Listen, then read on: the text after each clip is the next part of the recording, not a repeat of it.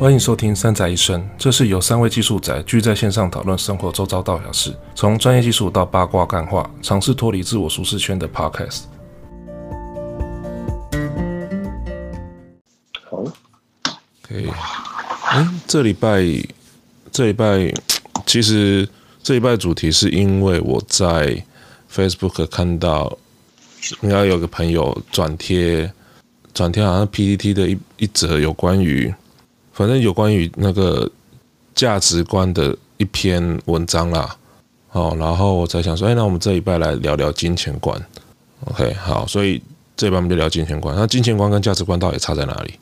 你们觉得他们是一样的东西吗？还是不一样的东西？好像不太一样哦。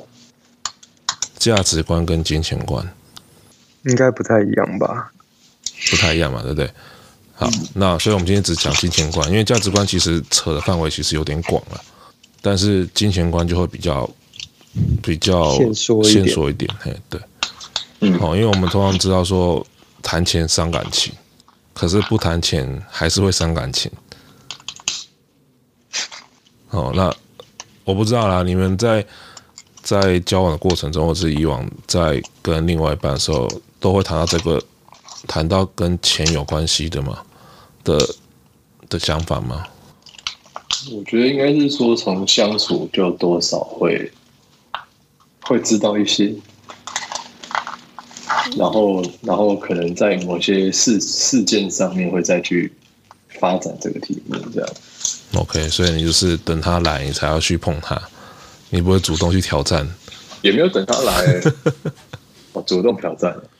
对啊，我所谓主动挑战是指说，像就是不管还事情还没有发生之前，就是先把这个议题提出来，有可能是丢个假设性的问题，好，就什么问题？就是就是你有一百万的时候，你会怎么做？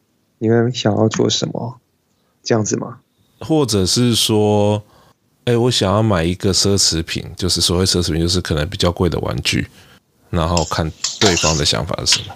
你干嘛乱花钱？或之类的，对，对，就就是你会创造一，就是可能会去提出一个很假设性的，但是有可能发生的事情，对吧？啊，这就是主动去去看彼此对于金钱的观念到底想法上的落差有没有很大？嗯嗯。哦，举例说，哦，对。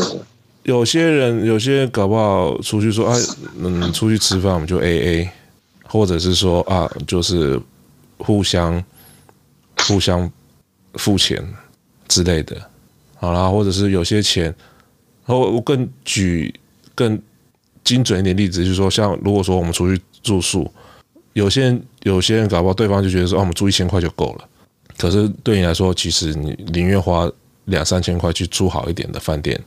也不愿意去花那一千块去住比较便宜的饭店之类的，像这样子的，我觉得像这样子的情境还蛮常发生的。你们会有遇过或者是自己亲身体经历过这种事情吗？呃，会啊，就是等于是重视，有点像是说对于对于某个事情重视的重视的程度不一样。嗯，就比方说你说，比如说出去玩，可能可能会，比如说。我宁可住饭店，但是可以这些餐厅，或者反过来之类的。对，就是因为因为这个会，所以这就是所谓的金钱观，就是对于金钱的不管就是对消费行为的感感，它的感度是怎么样？有些人会说啊，这个东西你我宁愿不不需要花这么多钱在这上面。然后有些人会说这个东西，哎，这个多花点也没关系。哦，然后所以我就觉得说，其实金钱每个人真的是对金钱的想法完全都不一样。啊，例如说，我觉得有时候也跟生长背景有关。对，跟家庭其实有，嗯，对对对。其实我们前面谈的很多很多的主题，有一应该说基基本上有一半都是跟原生家庭有关系，就是你你所处的家庭对于花钱的。的方法真的会影响到你本身，嗯，对于金钱的感觉。这个我同意，而且就是家庭的那个职业形态也有差。我觉得光是就是做生意的人的家里的小孩子，跟不是做生意的那个一些基础的想对于金钱的那个观念就差很多。嗯，对，就是怎么用钱的想法就完全不一样。对对对，就是对于钱来说，就是会把钱当工具，还是说就觉得哦，它就是呃资产，或者说我就是要存起来。光是这个就就是就会造成，我觉得光是这一点就很大差异了。那、嗯、更不用说它延伸的行动啊，或者说习惯什么的。是啊，是啊，对啊。可是我觉得说还是可以，我觉得金钱观是可以调整的。哦，它比有些观念来的，它是比较容易被被改变的。呃，对，可能是比较实际的关系吧。而且它，我觉得一个是实际的，另外一个是它改变回馈的速度其实是很快。哦，也也对，就是你改变，其实它它展现出来的成效或展现出来的那种反应，其实一次两次就可以看得到效果。不像说有些有些改变必须要时间才能看到你改变的影响的程度到底有多少，可是对于金钱这件事情就有很大的差异。好，我们让我们换个角度来看，说如果说像我们既然都提到原生家庭，如果从小这样讲好，我们不是常常会看到有些人就很喜欢表现出他很有钱的样子，就有点炫富的感觉，小夫小。小夫为什么？小夫小夫不是他算吗？不是炫富，他不是炫富，那他是什么？他不知道那叫炫富。哦、好好哦，对，因为他觉得他是做很正常的事情，可是他觉得很做正常的事情在其他人眼中看起来就是炫富，所以我不觉得小夫是炫富。然后，那你刚刚讲的炫富是？炫富就是他是发自内心里的炫富，就是想要，即使 就是他所谓炫富，就是即使他没有，也要假装有，假装有，对，所以就是真的富就不是炫富，真你的意思是这样？真的富你也不觉得他就，你就觉得啊，反正他就是那样，你也不觉得他就真的故意炫富，日常，他就是他日常啊。啊，只是很不幸的，他日常跟我们的日常有点差距，这样子而已。对，所以所谓炫富就是说啊，你明明知道他的他的赚钱能力到哪里，可是他的消费方式会让你觉得说，你是不是中了乐透？哦，好，然后或者是他们很故意，就是说啊，我最近又买了什么新东西，然后或者是故意在你前面晃来晃去。然后会三不五时就跟你讲说他多少钱这样子，然后巴不得说你一定要知道它的价格，不是它的价值哦之类的哦。那其实有很多啦，像这个可能说说的可能有点不太公道，但是我感觉很多做直销的都比较喜欢对外去呈现说他因为做直销，所以他拥有目前。现在这样子的的消的的物质生活，嗯，懂，就是有点像是他的 marketing 的手法，对，对，就是他们很容易都用同一套，就是对，因为 marketing 就是讲说我这东西多好多好，那他们 sell 的方式就是那我的生活多好多好，然后我要给你一个新的就是生活方式，对，就是说，那你就是一定要做直销，或者是你要加入我们。的团队才有办法像我这样子，想买什么就买什么。可是事实上，他搞不好并没有办法，这些都是假象，这是都是堆出来的东西。可是你有没有留意说，有些广告就运那个运动彩券的广告，不是常常做这样的形，做这样子的那种形象创造吗？怎样的？你说运动彩券，就是你，你是说那种卖一个梦想这种感觉？就。你会看到说啊，你加入某个赖群组，他说你为什他就他的广告就差不多说，哎，你为什么从在某个角落有一一叠钱这样子？嗯。嗯嗯嗯然后他就说啊，我最近加入了一个赖群组，里面报的什么比赛结果，对对对，嗯嗯。之类的，嗯，哦，就我是觉得这样子的金钱观就变得非常的奇怪。或者是这好像不是金钱观，这好像是有点就是想要去抓住那种想要不劳而获的心理。有点，就是你就是叫赚快，想要赚快钱，赚投资投机财，想要投机，对对。那可是我觉得会那样子想的原因，是因为他他想要追逐的就只有金钱这件事情。呃，对，或者是那种有点像什么穷怕了那种感觉，有也也有可能，对。啊，就是说我可能之前过的是过的，说赚的钱，或者是我想过生活，并不是我想要过的的生活的样的样式。然后突然有一天，因为某个机遇，然后让可能就是人称说忘十年的感觉。忘十年，就是你刚好就到了某一个机遇，就刚好就是轮到你。所以你搞不好就是那两三年赚了赚了不少钱，嗯，啊，可是那时候通常这样子的状况就变成是因为他突然赚到很多钱，那他的用钱的方式就会跟以往会落差非常大，他可能就会就是容易得到的就容易失去，对，因为而且怎么讲，另外一个就是突然。这样好了，因为其实我昨天看到，你知道九妹昨天有其实有 YouTube 放一个影片，嗯，他在他其实影片的蛮后面有提到说，其实他在后来做转做 YouTube 的时候，他其实赚了很多钱啊。可是他每次觉得说他工作很辛苦，所以他要买比较昂贵的东西犒赏自己。然后经过一段时间之后，他发现他自己过得不快乐，嗯。哦，或许他买到那个东西爽了一时，可是就真的只是爽一时。对。可是到后面你会觉得说啊，其实他过得并不是很快乐，然后东西只是越买越贵。可是买完东西，然后呢？那就他一直买，一直买，一直买，他就会一直快乐，一直快乐，一直快乐。这这这个东西是麻，会其实真的到最后是真的会麻木掉。你用用金钱去买所谓的奢侈品，或者是那些你。梦想中想要买的东西，当你有能力去购买那些事情的那些物品的时候，刚开始第一次买，的确你会搞不好会很开心很久，嗯，可是到随着次数的增加，其实那个效果会越来越短，到最后你就真只是为了买而买而已，就跟那个打无痛一样，打打第一下的时候，哇，终于不会痛了，然后一直打，一直打，一直打，已经已经麻痹了，对那个。无痛已经没有感觉，就还是会痛。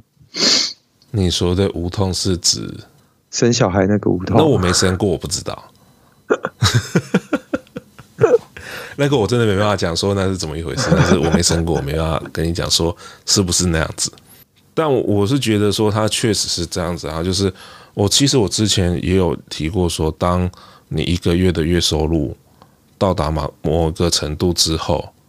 后面增加的都只是数字而已，对吧？然后我们其实，在生活中面要追求的，并不是物质。物质，你当然刚出社会，或者是出社会前，刚开始收入比较好的时候，可能物质生活是你是大家都会所去追求的东西。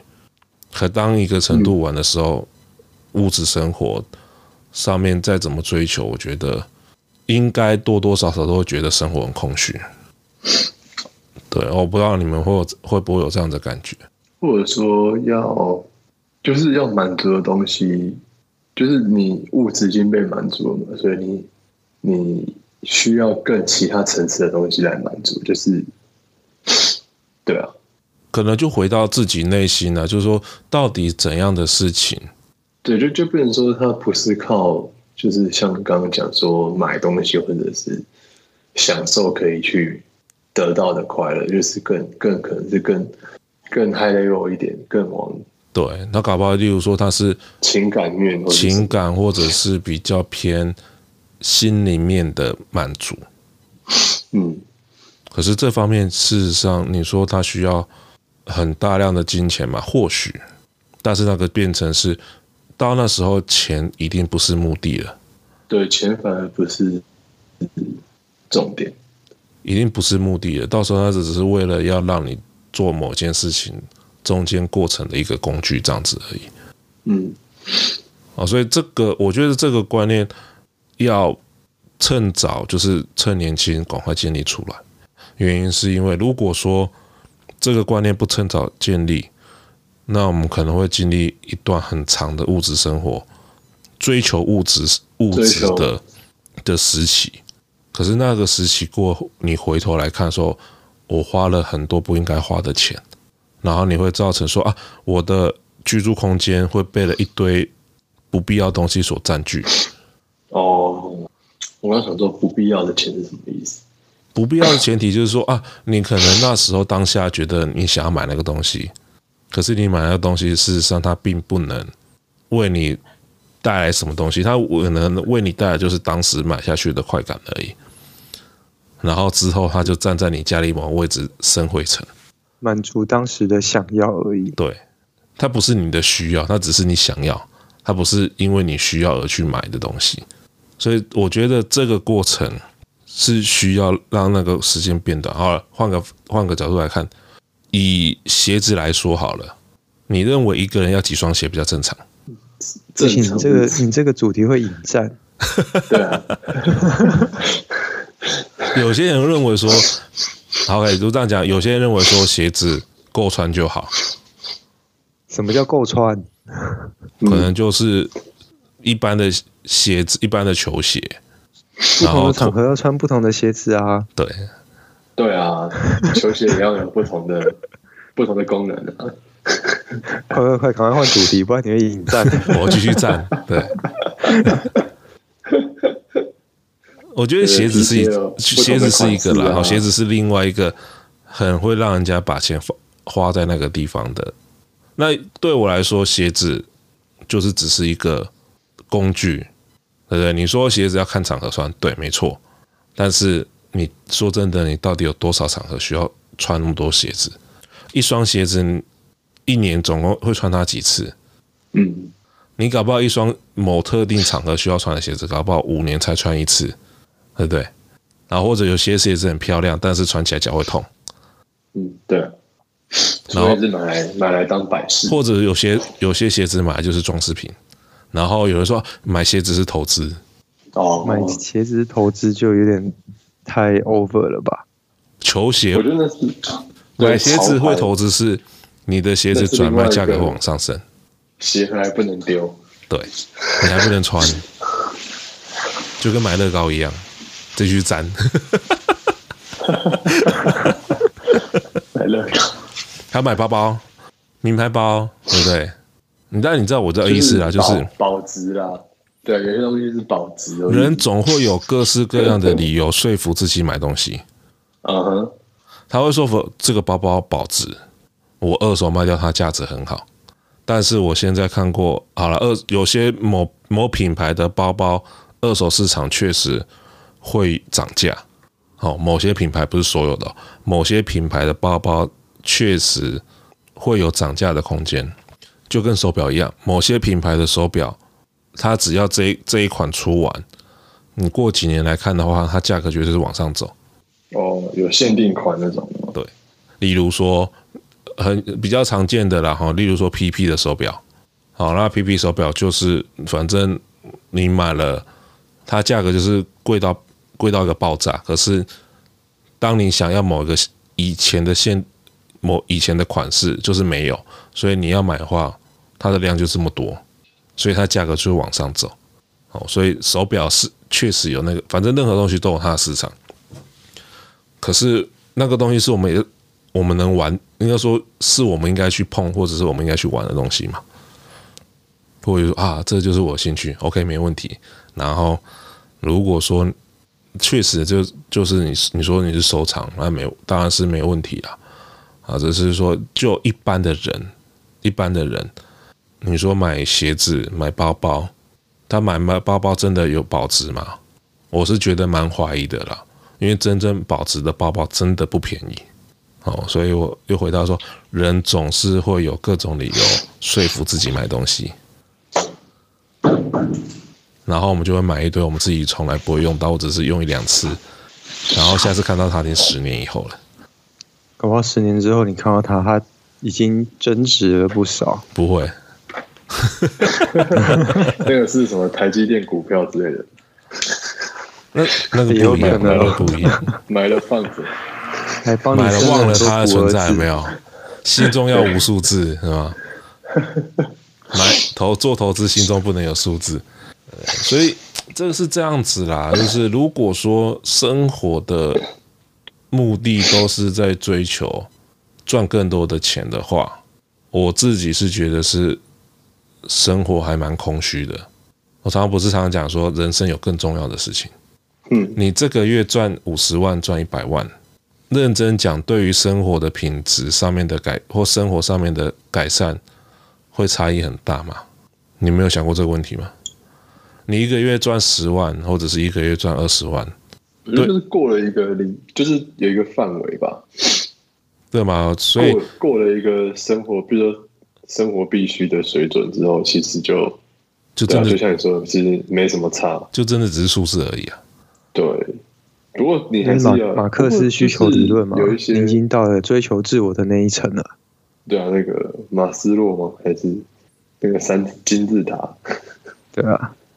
对啊，所以这样子，这个是这样子的，就是如果说以产生金钱这条路上面来讲，真的要好好思考，说我们为什么需要去，或者是我们为什么要赚那么多钱，目的是什么？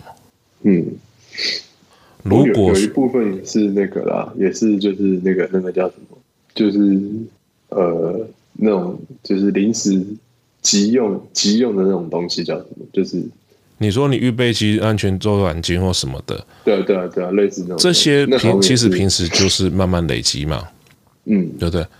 可是如果说像赚那么多钱，然后在花费上面又变得非常节俭的话，不是节俭了，就是比较省的话，那我觉得真的要好好思考为什么守财奴，就变成是你就是。你会有这样的行为，就是他内心会有一个很大的不安全感。哦，对啊，就觉得钱要存起来才才是。他很担心哪一天自己没有能力赚钱。对对对。然后他会拼命的压在自己现在的所有时间去赚最多的钱。可是你不觉得这样很有点本末倒置吗？嗯。你现在就是说，我们目，因为我害怕未来没有保障。所以我现在拼命的压榨自己的身体去赚钱。对。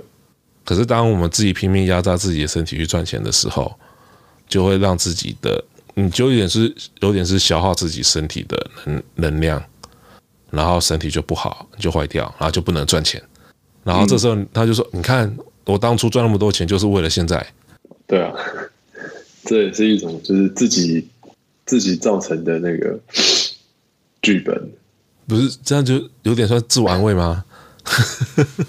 自我赞成。对他说：“你看，我当初想的绝对没有错。我觉得我这个就是一个很很奇特的现象啦。嗯，对啊，哦，而且我觉得钱这件事情很很有趣哦。有时候当你想要有一笔开销、有笔花费，或者是你突然啊这个月多花了一点。”很莫名其妙的，下个月或者是接下来的时间，它就会多冒一笔钱出来。嗯，可是你多花钱，就是会有一笔多出来的收入 cover 掉，所以哦，嗯，常常会这样子啊，就是啊，突然觉得想要做什么事情，然后需要一笔预算，然后过没多久，那笔预要 cover 这笔预算的收入来源就得有了。嗯嗯嗯，哦，所以我觉得。还是啦，就回到说，其实钱对一个人的生活，它的定位，我觉得要先先理清清楚。好，那当你理清清楚的时候，我们就不会因为钱去跟别人吵架，因为很多吵很多吵架的理由都是彼此对于金钱上面的计较，嗯，对吧？就是说，对，你为什么出这么一点点，我为什么要出这么多？然后那是你的责任，不是我责任。嗯，对对，或者是说男方就是要我那篇就是说男方应该 cover 家里面所有开销，对，女方赚的就是女方自己的零用钱。好，那这方面的金钱观，我是觉得在哈，如果说要谈到结婚这件事情，在结婚之前就真的必须好好沟通。哦，对啊，是哦，有些东西是扯到是否双方都是遵遵循自己的意愿，好去去谈出来的一个条件。嗯，好，简单来说，其实男生真的不 care 说啊，我要跟你算这么细。对不对？因为他认为说，其实我赚的这笔钱都是为了我们这个家庭的品生活品质去去产生出来的，对不对？那这种程度来讲，他就是啊，我不会去计较说我到底拥有多少。嗯，他认为说，哎，其实我们其实过得很舒服，我们大家都过得很快乐。那至于我自己有多少零用钱，就对他来讲，他的有。他的重要性就没那么高，对不对？那如果说另外一边说啊，我我我自己想要拥有的物质欲望很多，我就必须要让我自己身边留多点钱，去满足我就是自己本身的物质欲望的时候，那他当然不愿意把钱拿出来嘛。嗯，那这件事情，我是觉得在不管是结婚或是交往前，都应该要好好的彼此了解对方的底线是什么，而不是说当你。都已经进入到下一回合了，然后在那边吵这种事情，我觉得是非常不合理的。我觉得这很难呢，谁会承认自己物质欲望很高？物质欲望平时都会有，不会突然冒出来。今你看哦，我举个例子哦，我小时候很很爱存钱。我小时候有个观念是，我花一百块。买一个东西，呃，我买东西要用一百块去买，那找呃找下来的零钱就全部存到存钱筒里面去，所以即便我买一个十块钱的东西，我还是用一百块去买，找下来的九十块就全部存到零钱，嗯，会有这样的习惯。然后现在回头去检视这样的行为的时候，会觉得，哎，好像有一点守财奴的感觉。然后一直到。大学的时候，从一百块变一千块。大学的时候，没有没有没有没有，那时候已经存到好几万块了。嗯哼。那那时候高中升大学的时候，因为是选资讯相关科系嘛，我就直接拿我几乎呃可能八九十 percent 的积蓄储蓄，去买了一台 notebook，买买了一台笔记型电脑。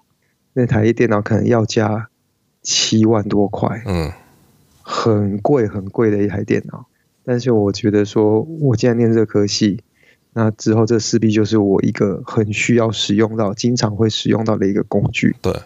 但是你再回头去检视这件事情的时候，你会觉得有需要这样子买吗？我会觉得那时候是不是呃花太多钱在这件事情上面，是需真的需要这样子做的吗？那。其实每次想到这件事情的时候，我都会有不一样的想法。像以前会觉得说，哎，那时候想法是没错的啊。既然这东西是未来这四年你都会一直使用的，而的确我也都是那台那台七万块的 notebook，我用了七年之久。呃，可是又会觉得说，如果当初我没有花这么多钱在这件事情上面的话，难道我这四年就不会学得好吗？嗯，我我觉得这个问题。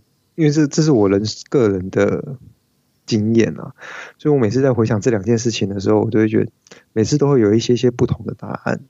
我会有几个想法，就是我如果说同样的事情，我会有几个想法。一个是当初你存钱有没有所谓的目的或设设定目标？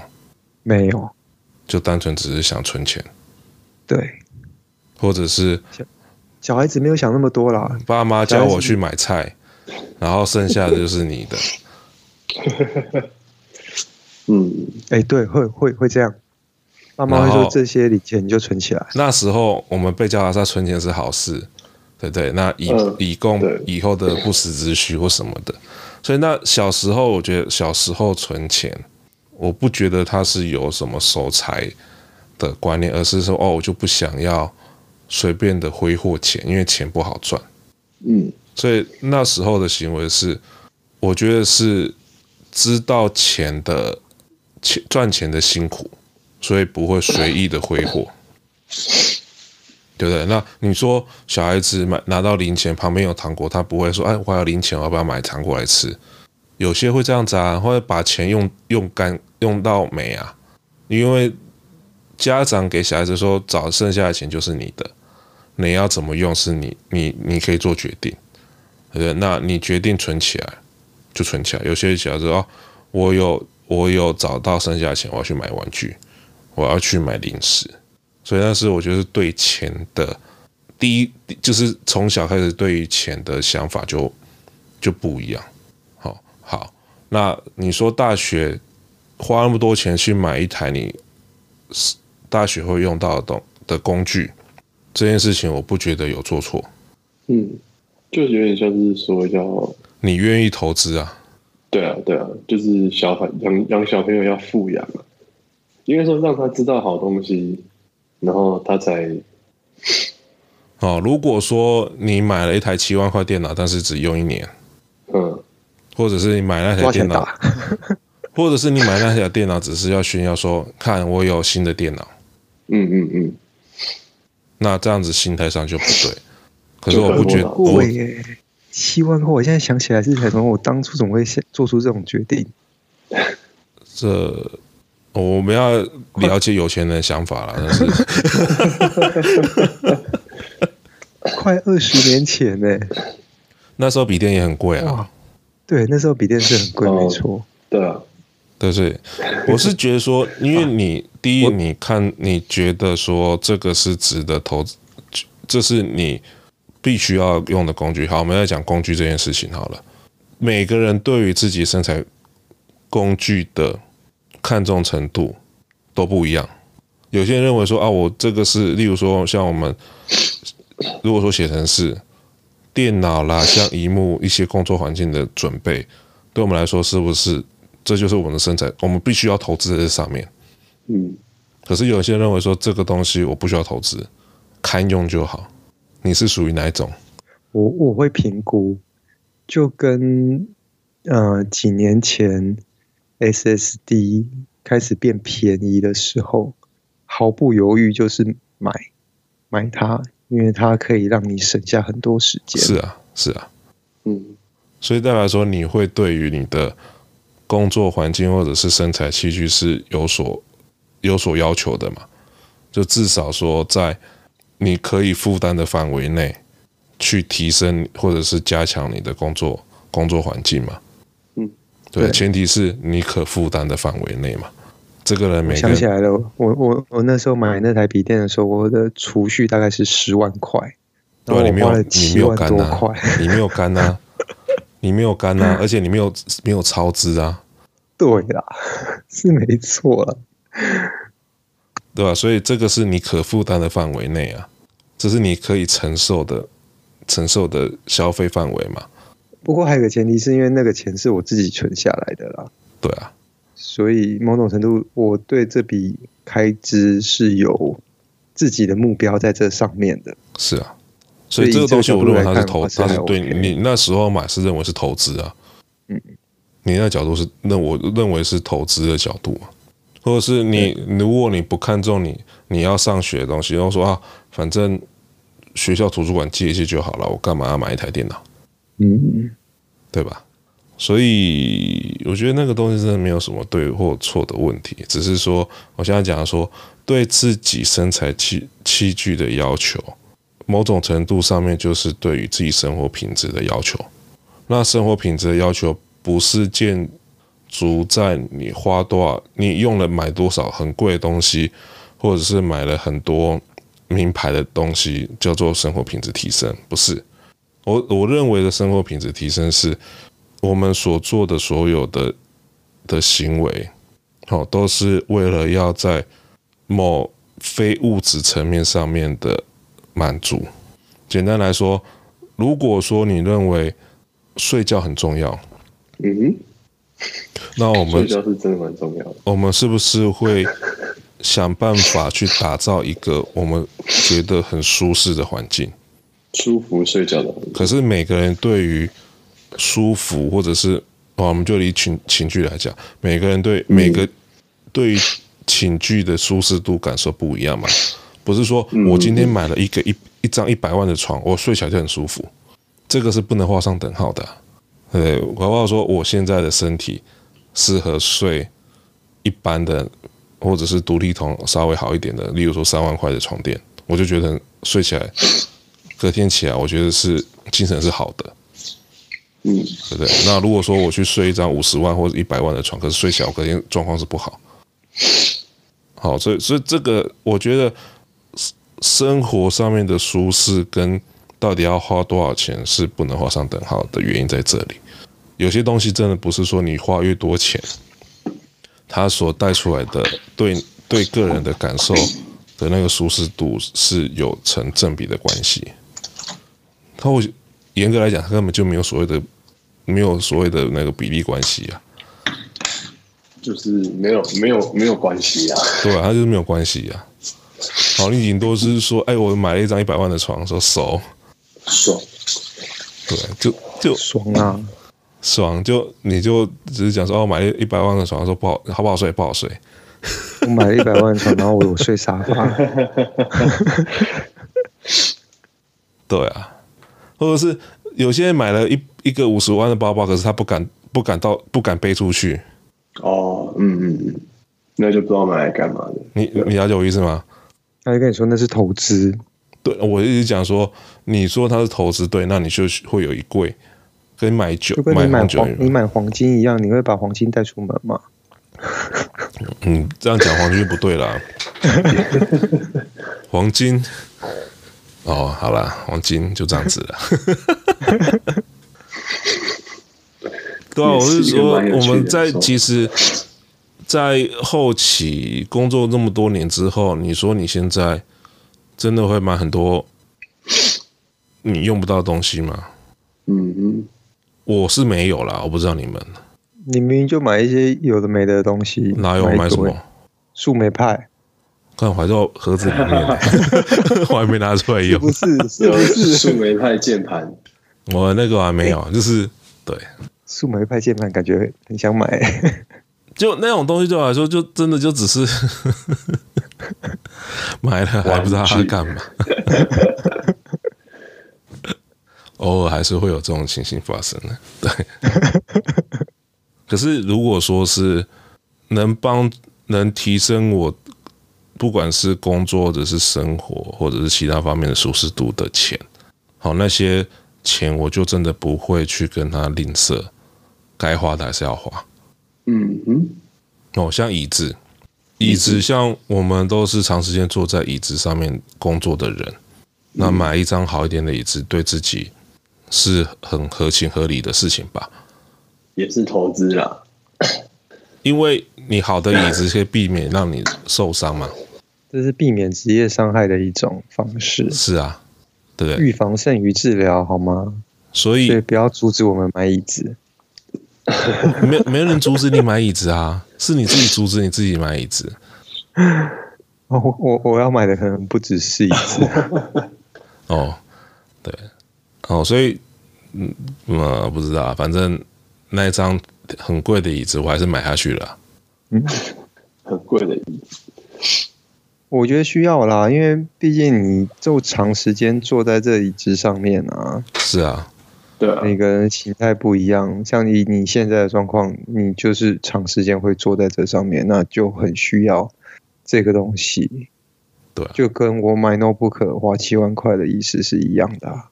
是啊，所以你说啊，你买一张，有人就说啊，你买了一张很高级的椅子，我说那不就是椅子，对不对？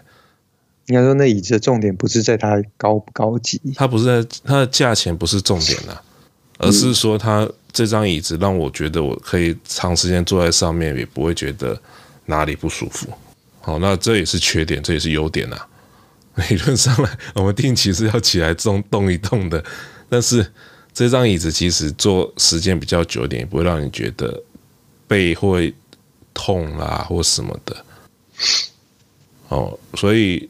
不管多少钱的、多少价钱的椅子，只要能符合你的需求，或者是你想要的、你所设定的目标，那就对你来说，就对对购买者来说，就是一张好的椅子。嗯，我觉得这这个这个东西要很留意的时候，我买东西不是价格优先，而是我对它能带给我的价值是什么。如果说它价值是好的，那我就会买，买买买买。对，我现在买东西就变成是价值优先了。嗯，我买这个东西是否能带给我任何价值？嗯，对啊。如果它能，好，然后我再来看，说我能不能负担得起。如果可以，那就没问题。其实也就是想清楚啊，想清楚为什么你要花这个钱，究竟是它背后带来的。你不是说你要为什么要花这个钱，就是说你为什么需要这个物品？我真的需要这个酷东西。你需要它的理由是什么？例如说，你需要买这个东西的理由，是因为你觉得家里太空太太空旷，你要买乐色回来堆，嗯、那买。也是啊，对，就像如果说你问我说啊，你为什么要买那么贵的麦克风，对不对？为什么呢？然后我的问题是你为什么不买那么好的，不买好一点的麦克风？我们常听到说，早知道买了一个好的麦克风可以带来这么好的效果，我早就该买了。这种句型不是常听到吗？呃，我的问题是，为什么傻咪你还没买麦克风？我在讲给他听啊，对啊，我在讲给他听啊。为什么还没买麦克风？你你用笔电讲都比用手机讲来的好。哦，所以这个这个是这样子的。所以金钱观这件事情，我觉得早点先先了解自己的金钱观，好，然后再去跟对方谈金钱观。金谈，我觉得谈钱真的会伤感情，但是。如果彼彼此都不去把这件事情摊开来讲，迟早会出问题。嗯，因为你会看不惯，而且会非常看不惯对方花钱的方式。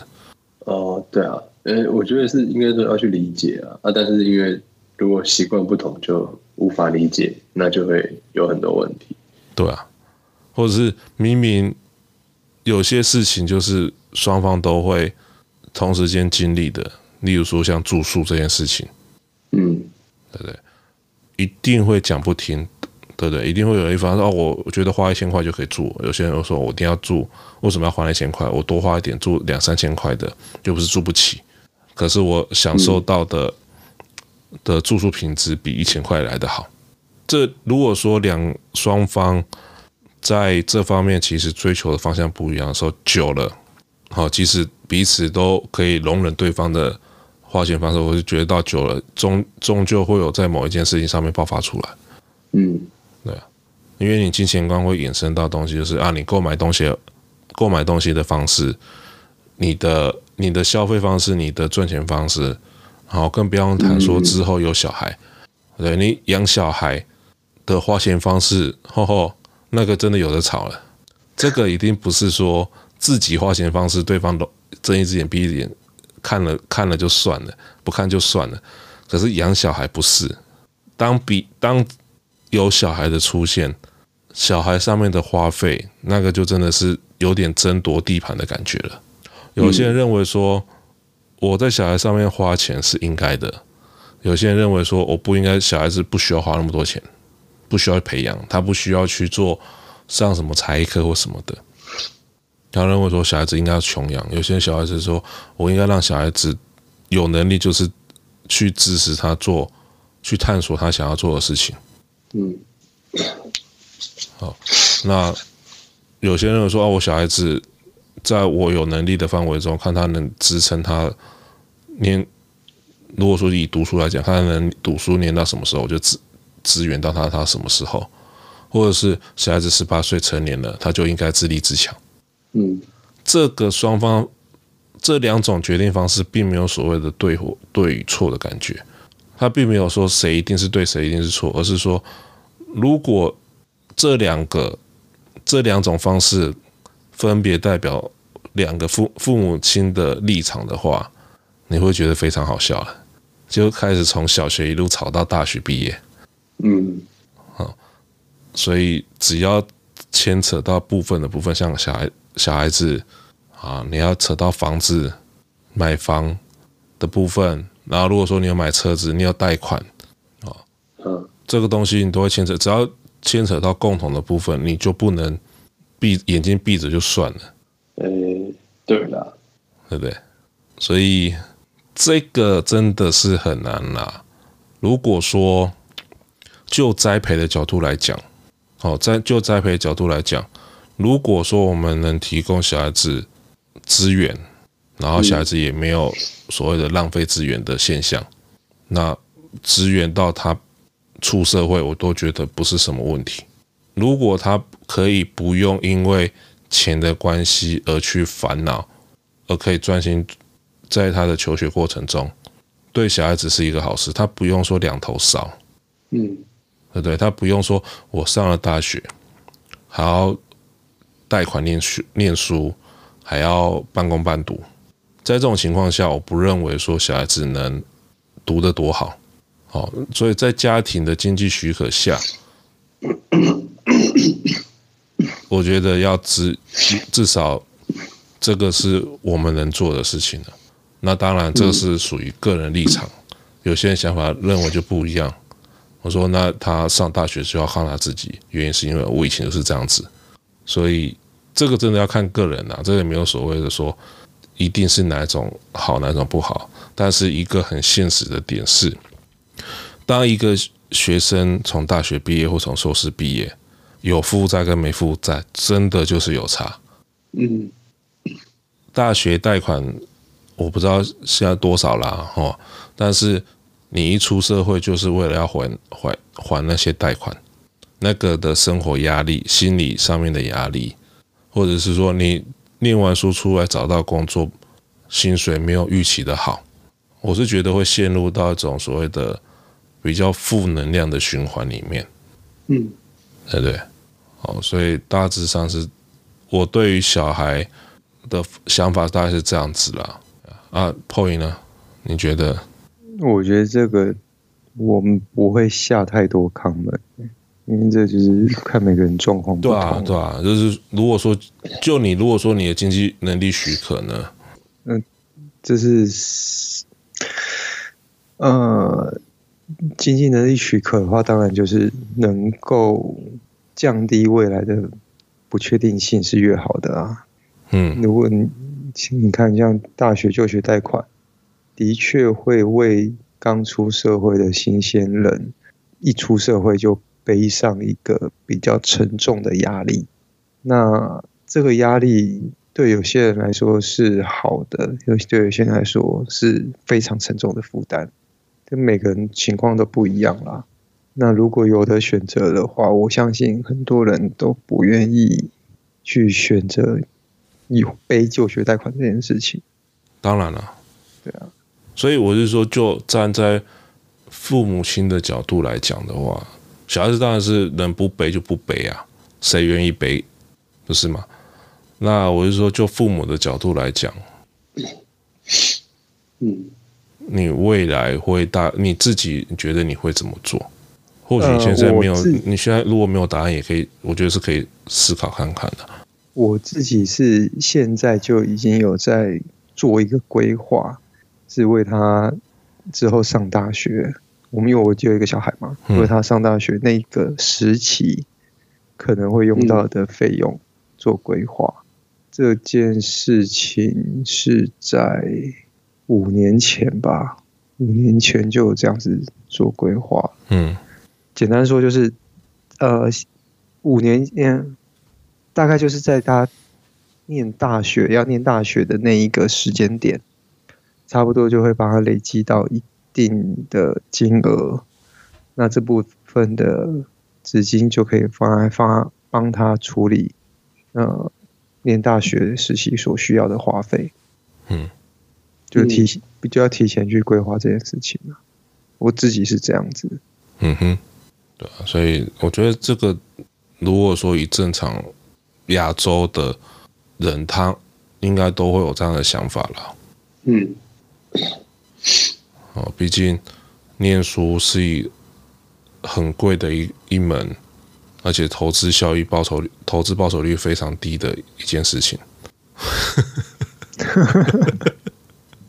这让我想到，我今天才刚听到一件事情是，你知道美国高中生的毕业率有多少吗？平均而言，五成吧。真的就是五成呢、欸。高中生的毕业率，对，高中生的毕业率五成呢、欸。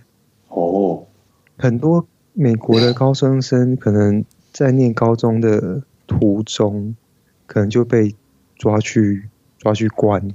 或者是女生可能就去生小孩，嗯，这件事情其实在美国层出不层出不穷的，所以更遑论他们上大学。上大学很贵啊，上大学很贵。对，上大学很贵。嗯、那他们在就求学的这件事情来上来来看的时候，呃，费用当然是一点啊，然后是呃学校的资源。也是非常的参差不齐，好的很好，但就非常贵。那差的真的就是，呃，很可能人会被被消失或之类的。就有些学校甚至还有那种金属探测器，你知道吗？进去校门前要先过金属探测器。有啊，对，就哇，对啊。所以说要送小孩出国，不是说就送他出去就这样子那么简单的。其实很多事情是需要被考虑的，嗯、而且很多时候真的是考考验你的口袋深度。像有些学校可能连不止学生要面试，家长也要面试嘛，这都时有耳闻。是啊，嗯、所以我觉得教育，谁说教就就教育是一个很吃资本的一件事情。嗯，哦，那个资本。对，是跟教育体系有关吗？没有，全全其实全世界的教育都一样。对，就是你如果走学校教育，或是就是正正规教育的话，对啊，因为你一定有资本才有办法去做。你要从一群人中间突，如果说要凸显出来的话，有几种状况：一，天才，好，你就是会突，就是你会从一群人就是直接冒出来。好，然后另外一个就是。家里面有资源 support 的，理当教教育应该是要让底层的人有办法翻身嘛。可是问题是，现在我们所见的教育制度是没法做到这件事情。我觉得这个已经有点扯远了，但是不管怎么样，就是其实不要小看所谓的教教育养成这件事情。教育养成这件事情，就它是一件非常烧钱的事情。嗯。啊，如果你不你钱烧的不够多，那你就很要期待你生的小孩够聪明。没有，你生的够聪明还是需要钱。没有，那烧烧，我可能会烧更多。对，烧在不同的地方了，但是就是这样子。哦，所以教育穷就是比较生活社会比较生活最底层的人，要透过教育，现在要透过教育来翻身。变得跟跟以前来比的话，现在变得比较困难。以前你就真的只要会念书，你会考试，你就有机会翻身。嗯，现在不是。三班皆下品，唯有读书高。现在不是啊，现在你要怎么拼？大家学术科学术分数都差不多，那拼才艺，你要怎么拼？怎么档案档案教育吗？还是什么？学习历程，学习历程啊，学习历程对。你要拼，你要拼才艺怎么拼？你任何才艺都需要砸时间、金钱下去嘛，对啊？反正我觉得是这样子啦。哦，所以小孩子教育的事情，我觉得这个是另外一个，但是目前谈这件事情还太早，原因是因为三妹都没有小孩。好哦，欸、但是是有想说就是，好好好。因为这件事情要小孩子冒在你面前出现，嗯，你才会有感觉。是啦，你要看到一个活生生血淋淋的人 在你面前出现，这时候你一些你不想面对烦恼，有一些你不想面对烦恼才会冒出来烦你。哦，也是的。哦，那有小孩跟没小孩的那种担心程度是不一样的。嗯。一个是假设，嗯，好了，然后有个是很现实就在那边的东西，你不想面对都得面对啊。好，那其实我现在回答第二个问题是，也是听众问问题了哈。他说，对于高薪的想法，你们认为说达到怎样的标准或者是生活水准之后，会觉得不用再追逐高收入？嗯，这个问题其实应该反过来看。好，如果说收目前的收入已经能维持你心目中所想要的生活方式，不能说水准，因为生活水准太难、太太虚幻了。应该说你现在所赚的钱有办法去维持你想要的生活方式，那我觉得，或者是那些钱又可以额外去让你做一些运用的话，那我觉得就够了。好，除非是你想要用，或者是你产生收入的方式不需要投入自己的时间。哦，其实通常追求高收入这件事情，是因为你本身就想要追求高收入吧？有两个方向，一个是想要追求高收入，一个是必须要有那样的收入才能维持我想要的水，想要的生活水准。那说我想要什么，那你看嘛，这个问题的前提就已经达到了。所以我为了要维持我想要的生活方式，或者是我想要达到我的生活方式，一定会去算嘛。你一定会计算说啊，我基本的开销是多少，我每个月固定的开销是多少。然后我想要做的剩下的呃理资啊，现那些钱的运用方式我都规划好了，那我一定会有个数字，对吧？嗯，好，那这个数字我没有办法达到，如果没有办法达没有办法达到，我要从哪里开始调？不是降低支出，就是提高收入。会啊，因为你会想办法。都是你一开始设定的那个标准，那个 bar 是没有改变的。那既然都已经满足了你当前你想象中的那个标准生活水准，那就不用再追求啦。除非你的目标是在追求，是吧？不然就是你想要去调整那个 bar。对啊，就是你的固定成本嘛，就是你损益两平的点在哪里啊？对啊。所以我觉得高高所谓的高薪，什么是高薪？我觉得这个有点不准确啦。而是说，你我们要去想说，我们要维持我心目中的生活的方式，或者是维持现有的生活方式，我需要多少钱去支撑？对啊，就是需要这些钱变成我想要的样子。对啊，我怎么样去维持现有的支撑的的东西？我需要多少钱来支撑？这是你的低标嘛？至少要有这样的钱嘛？嗯，对。那你超过部分，你会真的去改，会去调整你的生活方式？我觉得也不会了啦。那超过钱，你可能就是啊，例如说，突然哪一天发生什么事情，没有现分，现在这份薪水的话，那我还有一个所谓的预备金来继续维持，或者是进入省电模式，然后让它可以撑到我找到下一份一样水准的工作，或者是一种产生同样水准的的赚钱方式。反正终终究的目的就是我要维持我的生活水准嘛。对，嗯哼。如果能达成这个东西，赚的薪水如果说三万就能维持，那三万是高薪吗？对，如果足够的话，因为这有点像是有点像是不同的，就是不同的时空背景和不同的环境嘛。是啊，是啊。对啊，你在其某些地方，也许在台北，在现在的台北不是低高薪，可是在其他。对对，那你说其他地方说，例如说你在比较乡下地方，你一个月赚四万五万，他一定可以达到非常好的生活水准，而且还要多。那你说四五万是高薪，对，当地是啊。对。可是四五万你拿去比较像台北市来讲，你说他是高薪嘛？嗯、那就刚好而已啦。对啊。对，所以这个东西也是说我们要去算啊，去算你想要的生活方式到底要多少钱来支撑。你的梦想需要多少的支钱来支撑你的梦想？嗯，这都要算。而你要支撑你梦想的这些钱，不一定要利用你的时间来赚取。被动式收入，你可以拿你的钱去被杠杆它。钱是工具，钱的工具是代表说你可以去买别人的时间跟空间，用来创造利润。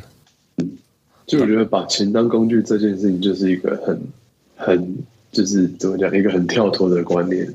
就很多人是是没办法理，就是理解或者甚至认知到这件事情。你你要这这个观念要真正知道这社会运作原理的人，才有办法理解这个这句话。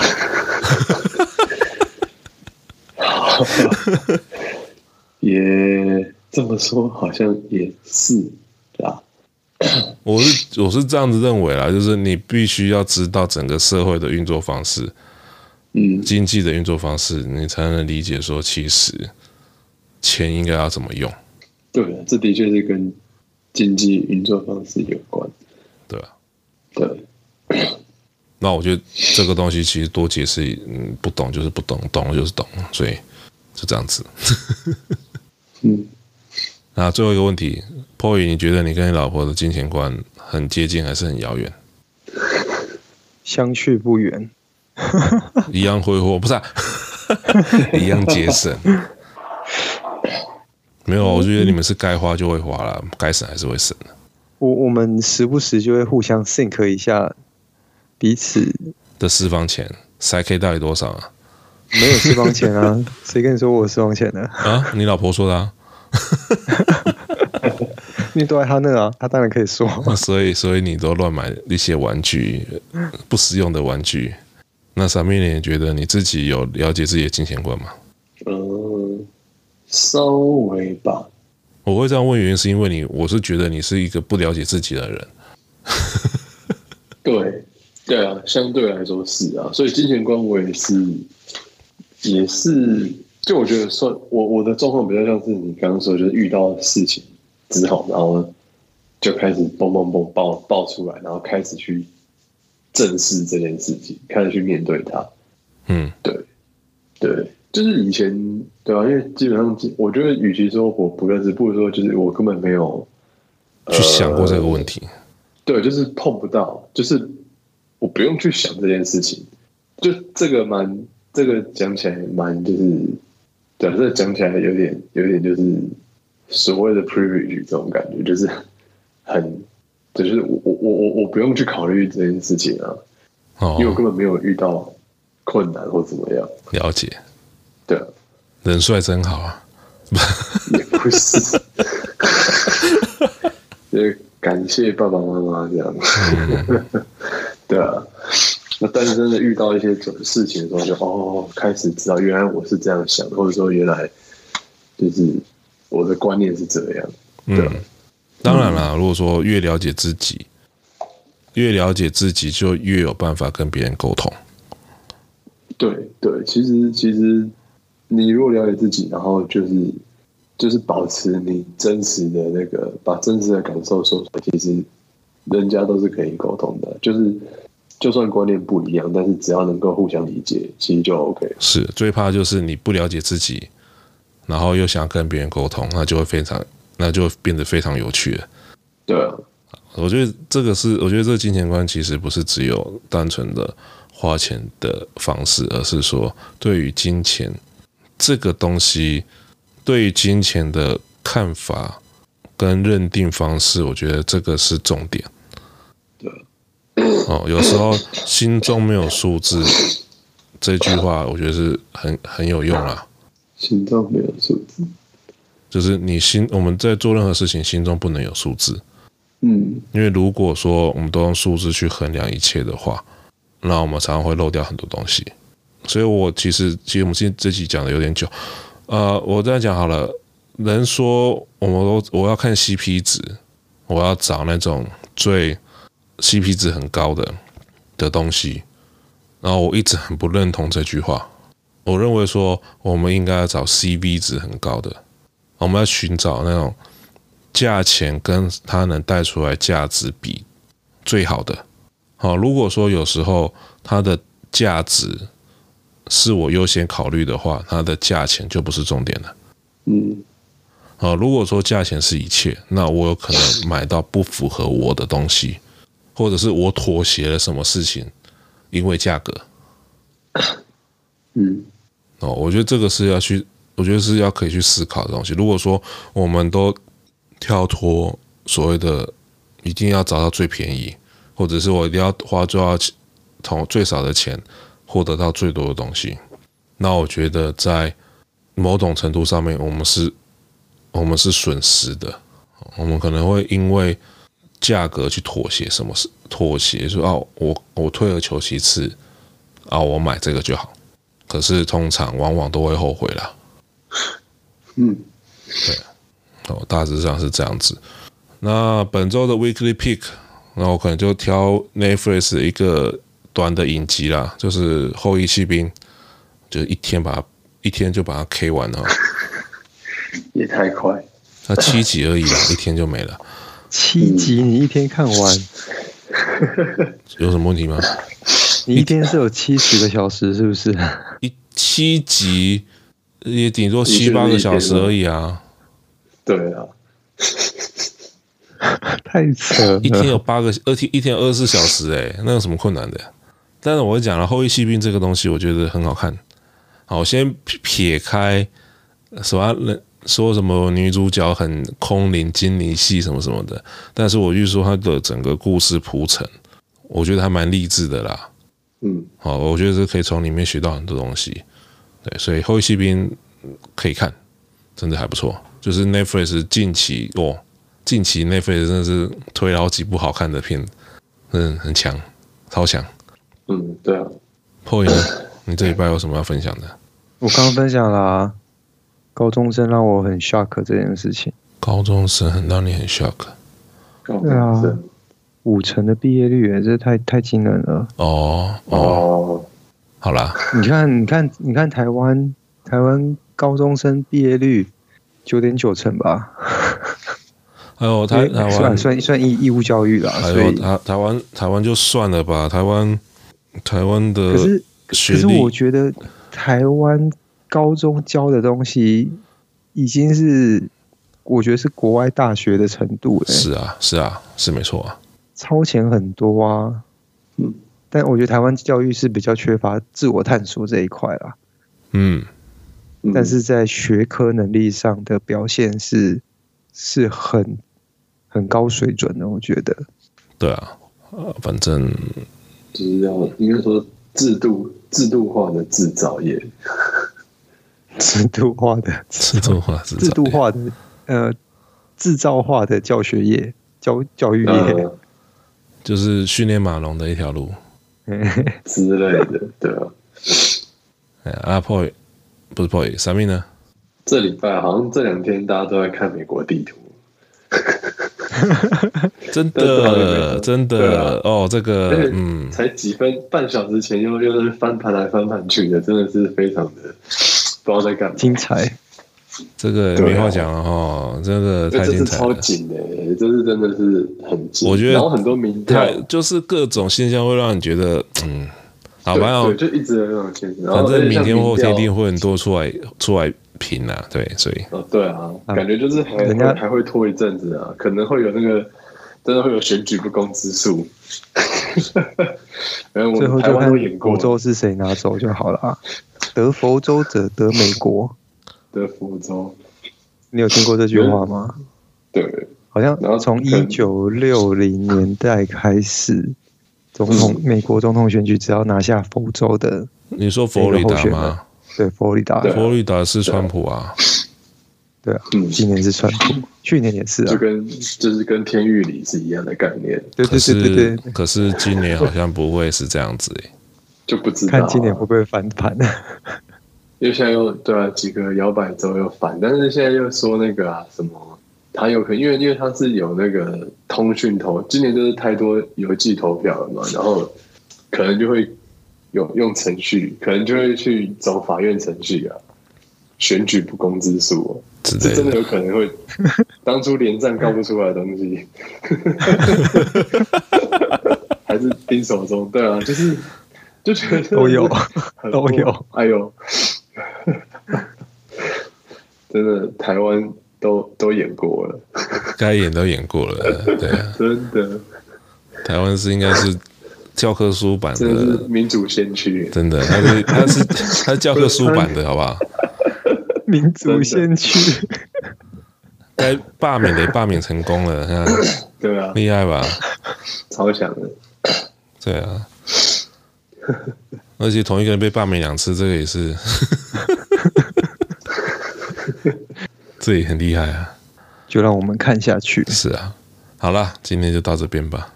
嗯，好，拜了。好，拜拜，拜拜。